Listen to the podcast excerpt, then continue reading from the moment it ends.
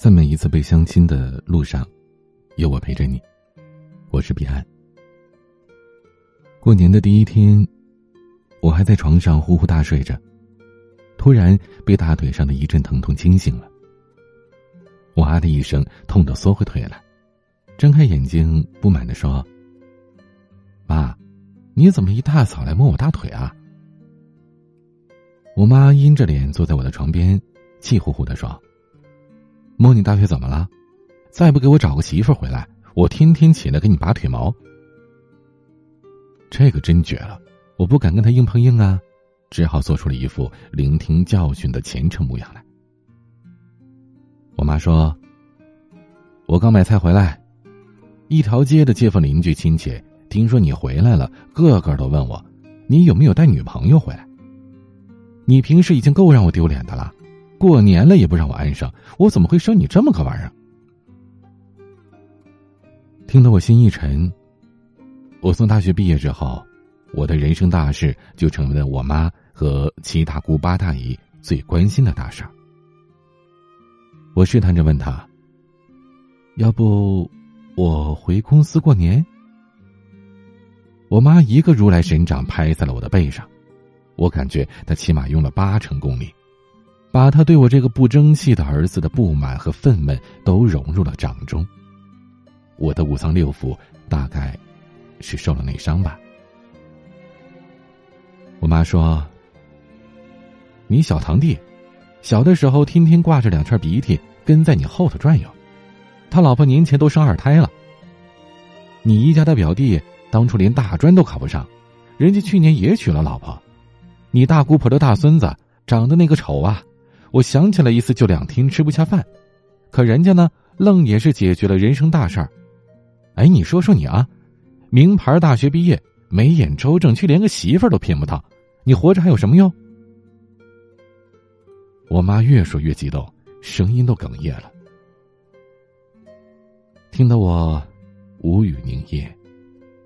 原来我活着的价值就是给他骗个媳妇儿回来。我妈站起身来，叉着腰吼道：“你年后虚岁就三十了，三十了！”你以为你还是小鲜肉啊？你现在就一条腊肉干我恨不得中午就把你这条肉干炒大蒜了。我妈正吼得起劲儿呢，楼下传来了我大伯母特色的大嗓门：“老五媳妇儿在楼上呢吗？哎呦，大喜事儿啊！我给你家蔡梦介绍对象来了。”我妈一听，顿时将腰扭出一个风骚的九十度角，喜滋滋的下楼去了。独留下我在窗外灌进来的冷风当中，瑟瑟发抖。大伯母介绍的对象，那真是想想都惊悚啊！我出生在一个大家族，我爸兄弟五个，我妈兄弟姐妹六个，还有不少旁支。过年聚餐的时候，我常常是连亲戚都认不起。这座城市里有一小半的人都是我拐弯抹角沾亲带故的亲戚。小时候，我和一个小胖子打架，打得难解难分时，我爸飞奔过来，一把掀翻了我，怒吼道：“小混球，敢打你叔公！”人多了，是非就多，尤其是闲得发慌的家庭妇女们，人人心里都有一本群芳录。在这个城市，哪家有待字闺中的姑娘，哪家有小光棍，他们是门儿清啊。我爸在兄弟当中排老莫，为此我妈经常说她后悔不该嫁给老莫，一辈子都被人压一头。我妈每次做一些决定，我四个伯母一人一嘴，她只有点头听着的份儿。我考上大学那年，我妈觉得扬眉吐气了，有一种农奴翻身把歌唱的兴奋，因为我是我们家族第一个名牌大学生。可这才过去几年呢，我这个曾经被他视为荣耀的儿子，已经成为了他耻辱的来源。谁让我快三十了，还是光杆司令一条呢？我妈迫切的需要我娶一个门当户对的媳妇儿，给她争面子。大家族的好处是人多力量大，互相帮助，而缺点是，互相攀比。大家秉持着希望你过得好，但是不能比我好的宗旨，相爱相杀，天天上演宅斗剧。就拿我大伯母来说吧，去年过年，他就给我介绍了一个据说有点丰满的姑娘。用他的话说呀，也就比他媳妇差一点点。我骑着家里的小电驴去赴约，见到姑娘的第一眼，我心里就咯噔一下。这姑娘目测至少得有两百斤呐，我大伯母怎么能昧着良心说只有一点丰满呢？这姑娘一跃而上。跳上了我的小电驴的后座，然后我这小电驴的轮胎以肉眼可见的速度瘪了下去。回家之后，大伯母还伙同了十来个长辈，你一嘴我一舌的劝我，说什么女人过了三十之后都是要发胖的，不过是时间问题而已，让我不要挑挑拣拣的。我誓死不从啊，坚决不同意。我怕婚后每天都得抱着一堆五花肉睡觉。我大伯母锲而不舍的，给我介绍过小寡妇，介绍过未婚生娃的单亲妈妈，给我介绍过四十岁的富婆，还给我介绍过残疾人。如今大伯母又要给我介绍对象了，我能不怕吗？两天以后，我被大伯母之外的三个伯母和我妈。我五个姨妈一起压着，在大伯母家正襟危坐。他们做出了一副我只是聊聊家常，绝对不是相亲的架势。其实司马昭之心，路人皆知。大伯母领着名叫景瑶的姑娘进门的时候，我眼前一亮。这姑娘长得盘亮条顺，个子老高了，皮肤白皙，一笑就露出几粒小米牙，很讨喜。我妈当场就激动的死命掐我的手背，痛得我直发抖，我只能呲牙咧嘴的忍着。我心里却拉响了警报。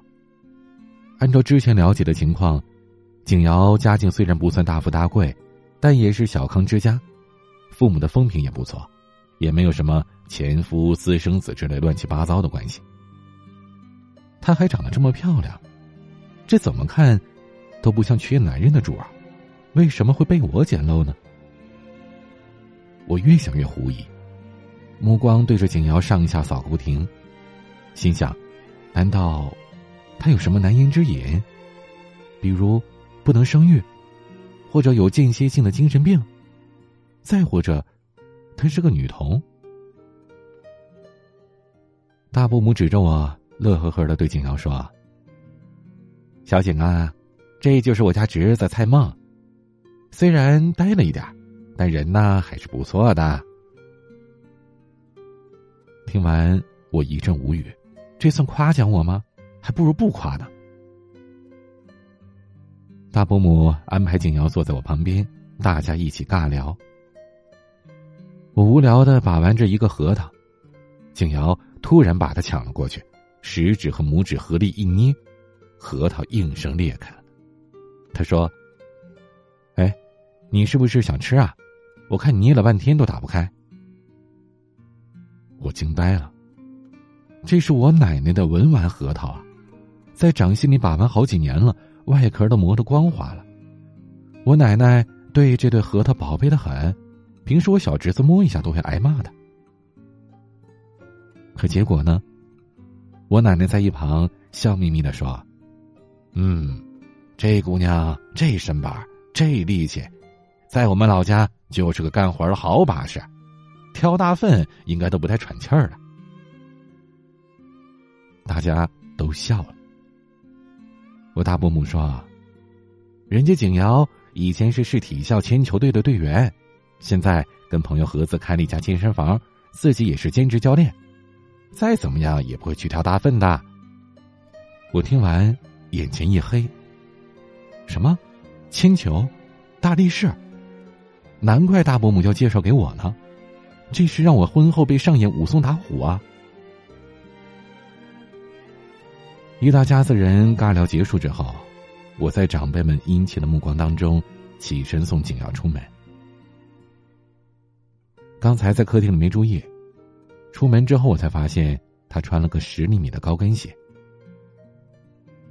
我们走到楼下，景瑶对我说：“不用送了，我瞧不上你。我一米七五，你一米七八，我穿一双高跟鞋牵着你就跟遛狗似的。要是吵架，我甩手打的不是你的脸，而是糊你一脑瓜。”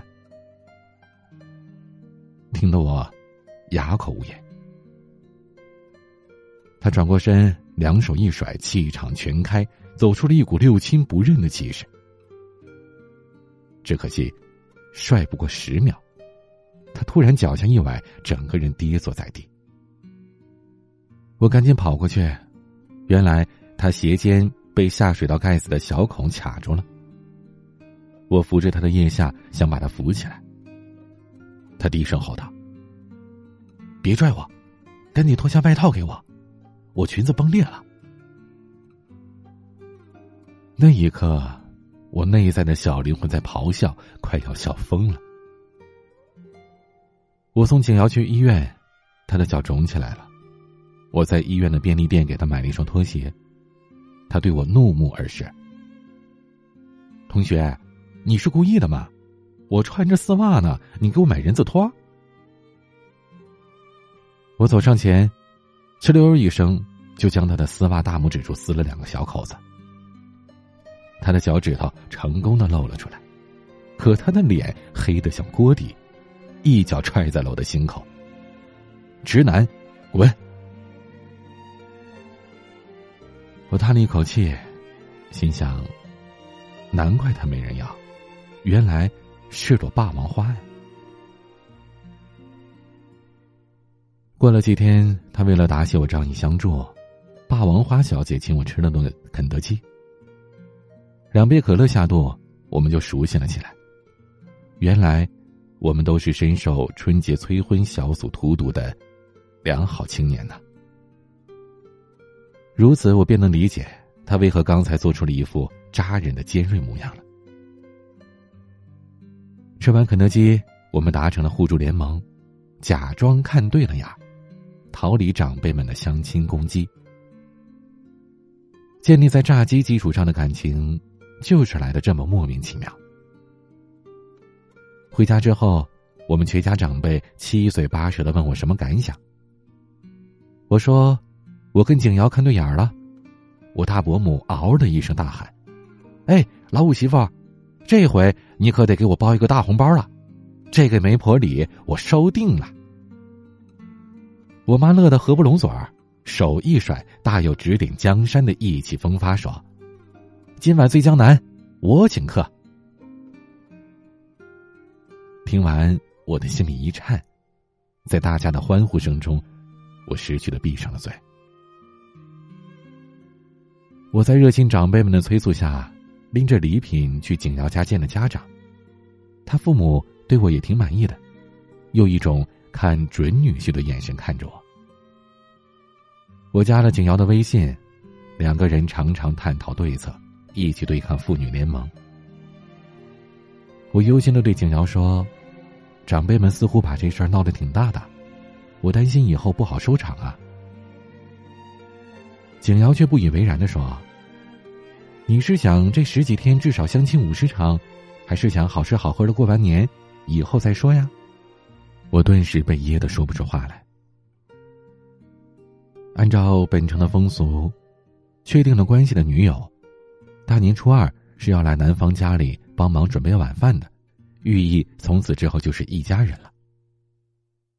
景瑶火急火燎的找我说，他做饭的技术不太好，我安慰他说，没事没事。我会做，你呢？给我打打下手就行了。初二中午，我妈和伯母们去了二十公里之外的山上祭祖，留下我和景瑶，特意给我们制造独处的机会。下午三点，我带着景瑶去了奶奶家的老厨房，她翻了翻菜篮子，又看了看锅碗瓢盆，深深的叹了一口气，说：“，那我就献丑啦。”我给他分配了三个容易做的菜，然后一人占了个灶头，一人一口大铁锅。景瑶大手一挥说：“屌丝，请开始你的表演吧。”我被他逗得喷笑了，感觉他还挺有趣的。等傍晚长辈们回来之后，我妈率先钻进厨房来，问我们饭菜准备的怎么样了。景瑶有些不好意思笑了笑。我探头一看，差点没摔倒。这姑娘忒实在了吧，说献丑还真献丑来了。景瑶指着一盘红红黄黄的东西说：“这是番茄炒蛋。”不是我故意恶心人啊。他不说的话，我还以为是他吐了呢，或者说，哎，算了，还是别说了。我堂弟的儿子闻着香味跑进厨房来，眼馋的在灶台上瞅来瞅去的。突然，他哇的一声哭了起来，指着大锅哭着说：“这锅里有蛇。”我妈把锅里的东西端出来，一脸的震惊。我指着盘子问景瑶。我让你做红枣蒸鳝鱼，你为什么能做成这么惊悚的样子？一条还没开膛破肚、没有去除内脏的鳝鱼盘在盘子中间，旁边放着一圈红枣，就像是鳝鱼下的蛋。鳝鱼头高高的昂起来，嘴里还叼着一个葱花，一股狂拽、酷炫屌炸天的样子扑面而来。难怪是能吓唬我的小侄子呢。景瑶呵呵的笑了一声，说：“这叫龙生九死，这个菜名是不是很吉利、很应景啊？”我妈把我扯到一边，小声跟我说：“哎，你媳妇儿是个讲究人，炒年糕都炒成黑炭了，她还不忘了撒一把白芝麻摆盘呢。”听完，我是哑口无言的。我也很绝望，好吗？好在我刚才为了预防万一，多炒了几个菜，好歹呀是凑齐了十菜一汤，寓意是十全十美。再加上伯母们带来的熟食，总算是有惊无险的开席了。在席间，大家觥筹交错，一边吃喝，一边夸景瑶心灵手巧。出的厅堂，入的厨房。景瑶那脸皮黑，厚的如轮胎似的，毫不脸红的说：“哎呀，我今天发挥失常了，还担心会影响大家心情呢。大家吃的开心就好了。”说真的，我也觉得他是发挥失常了。按照他能做出那么别出心裁的菜来，我觉得他发挥正常时会更惊悚的。我三伯母四岁的孙子光光，吃饭的时候啊不安分，总喜欢钻到饭桌底下掀景瑶的裙子。我有些生气的吼了一嗓子。光光立即哭唧唧的找奶奶告状。我三伯母不满的瞪我：“人家孩子还小呢，他懂什么呀？你怎么能这么粗暴对他呢？”三伯母的态度咄咄逼人，我很不高兴。我说：“就是因为他小。”才要从小管教呢。大家看气氛有些凝滞，赶紧打圆场，让我跟他道歉，说大过年的不要闹得不开心。可我不愿意啊，我又没做错什么，而且这三伯母一向是飞扬跋扈的，没少欺负我妈，我们全家都不待见的。三伯母冷笑一声，哼，不过是女朋友而已，也值得你这么宝贝。也不知道能不能顺利嫁进我们家来。我正想说话呢，景瑶突然站起来拉着我说：“哎呀，你跟人家小孩子计较什么呀？又不是多大事儿。依我看呢，这小孩子聪明着呢，从小就会掀姑娘裙子，一看就是跟爸爸学的。”大家都很给面子的，赶紧捂住了嘴，怕会笑出声来。三伯母那脸都绿了。拖过他孙子光光，狠狠的一巴掌就扇到他屁股上。我让你能，我让你掀大姑娘裙子。回到我家之后，我妈拉着景瑶的手，怎么看都看不够。她哈哈大笑着说：“哎，你们有没有看到你三伯母刚才的表情，就跟吃了屎一样？嘿，真是过瘾！嘿。”在老家的生活挺无聊的，偶尔我看到了搞笑的段子，就分享给景瑶。他看到那些身材很好、穿着很清凉的女郎贺年表情包，也会发给我，还美其名曰“深夜给单身狗发福利”。不知道从什么时候起，我们微信聊的越来越多，越来越晚。我们还结伴去看了一场电影，他边看电影。边吃爆米花。他的手在爆米花桶里抓到我的手时，他红着脸说：“哼，把你的狗爪子拿走。”那一刻，我心里暗爽。我承认，我是故意的。在他面前，我觉得我能以真实的面目相处，很轻松。不像其他相亲对象，一上来就问我有没有房子、车子。拐着弯的试探我工资多少，如果在一起能给多少礼金什么的。成年人的世界，早已经无力谈爱情了，更多的是寻找一种门当户对的平衡。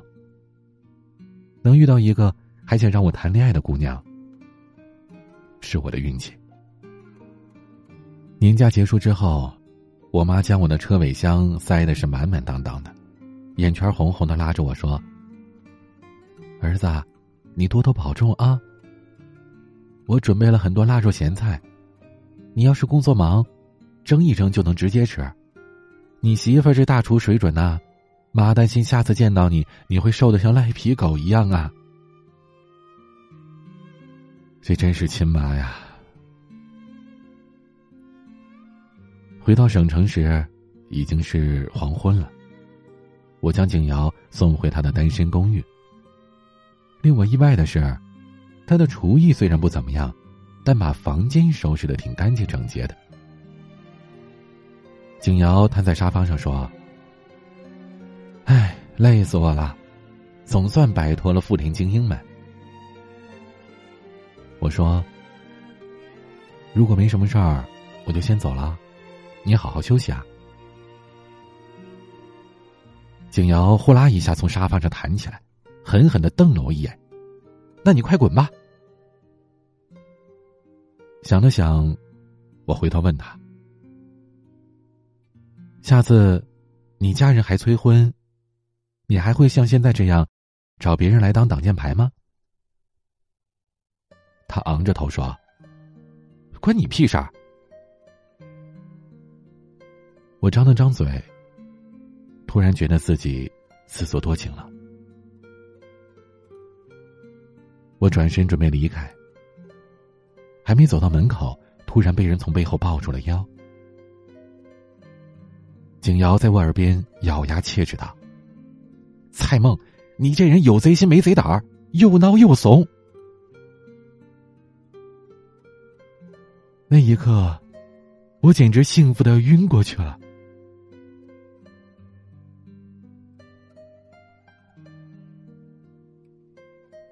我和景瑶的女儿已经一岁多了。我大伯母逢人就酸溜溜的说：“要不是他热心牵线，我的老大难题还不知道什么时候才能解决呢，怎么可能会娶到这么好的老婆呢？”我妈还总跟我说：“景瑶能挣钱，能生娃，孝顺又有礼貌，女人的价值啊，不只是在厨房。人家景瑶要是不想学做饭，就算了。”你呀，多做一点儿，又不会少块肉。我和景瑶相视一笑。谁说相亲就一定会遇上牛鬼蛇神呢？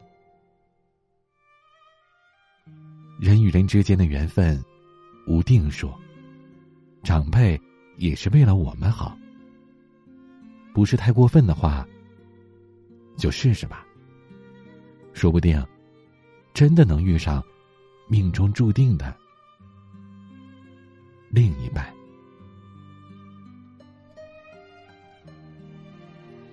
祝每一位听到这里的朋友们在新的一年都能找到属于自己的爱情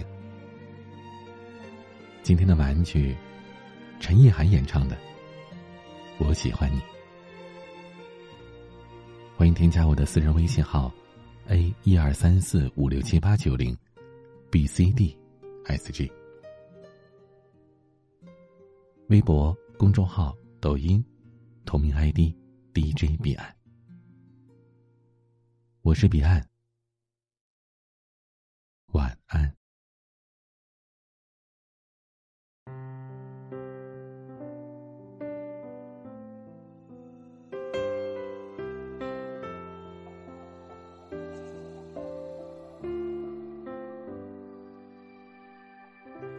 这一首歌写给你听，希望你不要。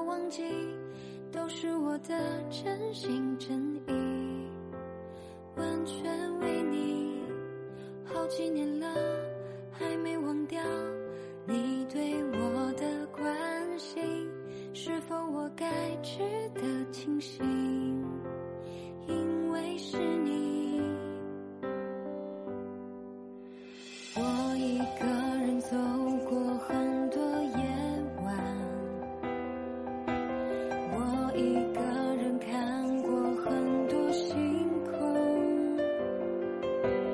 这些年因为有你我才觉得温暖。只是你不知道我的存